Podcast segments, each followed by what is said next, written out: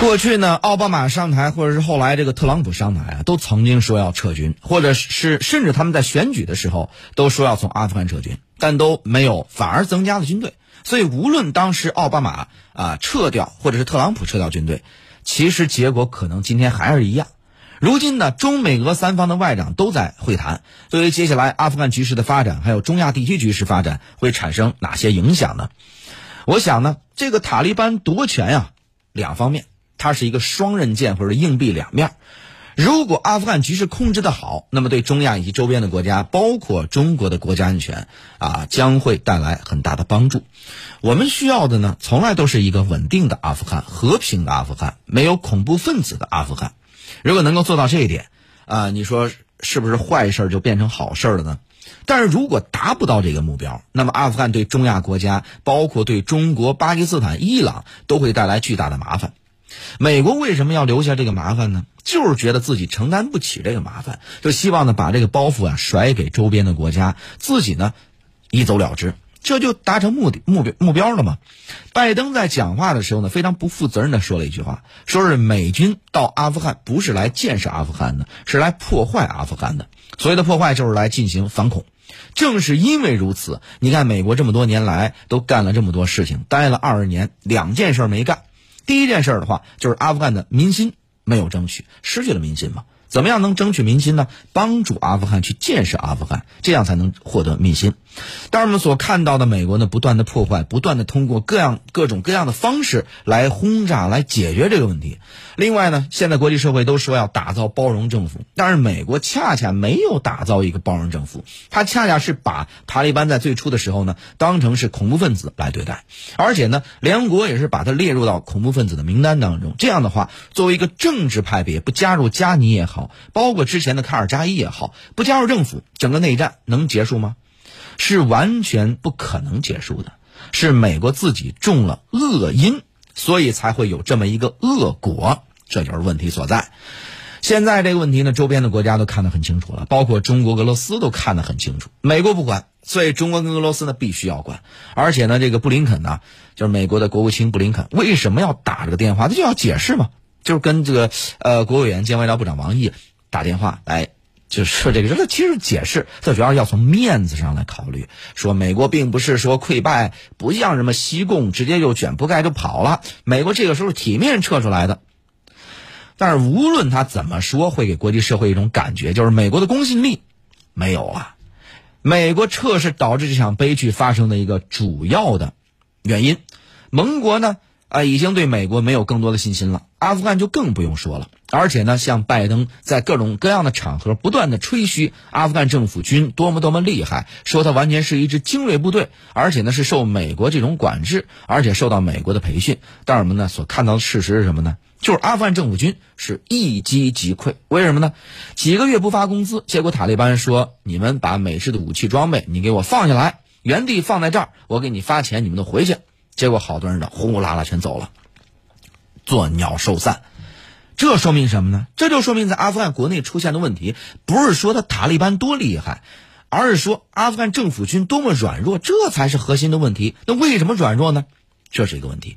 美国培植这个阿富汗政府军二十年时间，给人、给钱、给装备、给他训练，结果呢，二十年时间下来，你说五年、十年他不行吧？二十整整二十年的时间，到今天还是不行，这什么问题啊？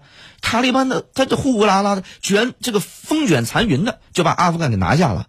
然后呢，我估摸着呀，塔利班的这个发言人在发布会上他是兜着呢，他就没想着提这事儿。为什么呢？如果是如果是我在在这个发布会上，可能我就说一条说，哎呀，不是我们这个塔利班厉害。主要是这个同行们的衬托，是吧？这但是就是用那个郭德纲一句话，但是呢，这有点说笑了。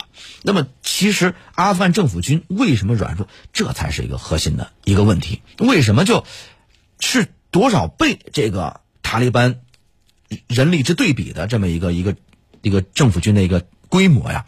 而且他这个无论是从财力，无论是他的物力人力，都是远远成规模的，成几倍的这个超过。塔利班，但最终还是失败了。所以说，这个我们未来的节目当中会好好的聊一聊这个话题。这是什么什么话题呢？就是战争分为正义战争和非正义战争。那么我们看过往的这些战争啊，无论大国对小国，还是两个实力相当的，那么最后的结果呢，就一定是正义是胜利的一方。它跟大小、跟强弱，某种程度上短时间内有关系，但是长期来说没有关系。这个我们从这个未来啊啊跟大家好好谈一谈。无论是从一战、二战，还是后来发生的一些局部的一些战争，无不如此。那包括这次阿富汗，你说当时美国封建也是，当时也是封建残余，呼呼啦啦就进去了，立马零一年进去以后，立马就把这个塔利班给赶走了。短时间内你压倒性的优势。兵力和压倒性的你的武器装备啊，那一定是会取得短时间暂时的胜利。如果当时就进去，然后把你的事儿办成就撤，你非常体面。但是你想改变这个地方，你想在这个地方哎这个占据这么长的时间，那么恐怕这就从这个战争就成为一种非正义的战争。那么到最后，当时间足够长了以后，那你失败也是注定的。好了，那么这个话题呢，时间有限啊，这个不展开讲了。这个将来有机会啊，再跟大家讲。包括在呃谢飞看天下这个微信公众号上，给大家可以做一些直播呀、文字的一些一些交流。现在呢，中国和俄罗斯呢，为什么要积极斡旋、积极介入呢？包括帮助中亚国家来做这件事儿呢，就是希望这个地方不要再生战生乱，而且我们要鼓励的就是阿富汗塔利班一定要打造一个包容性的政府。只有做到这一点的话。联合国才能够把它从恐怖主义的名单里边删除啊，才能够让联合国呢才能够承认阿富汗是一个正常的国家。而现在的这个阿富汗呀，它未来要打造的政体啊，现在相对来说还是啊不是那么明确。但是呢，国名已经起好了，就是阿富汗伊斯兰酋长国。这个恰恰表明，未来的话，可能在阿富汗将会以酋长国的方式来存在这个政体的方式来存在啊。相对来说。可能也是一种比较松散的政体。那么对于这个，对于这个周边国家来说，到底是好事还是坏事呢？其他国家也都需要去平衡一下。但不管怎么说，不能够让阿富汗现在的政府军成为对立面。一旦成为对立面，不收编他，就会变成你的对手，继续打这个内战，就像之前的北方联盟一样，跑到整个阿富汗北部继续打内战。另外一方面呢，所比较担心的就是这一次塔利班攻城拔寨太容易了。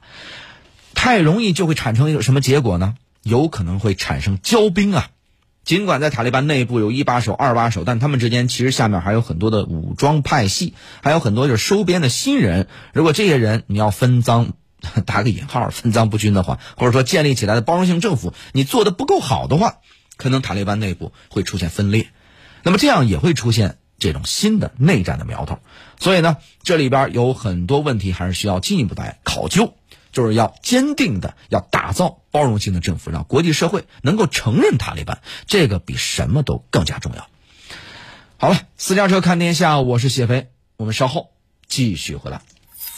您正在收听的是私家车看天下。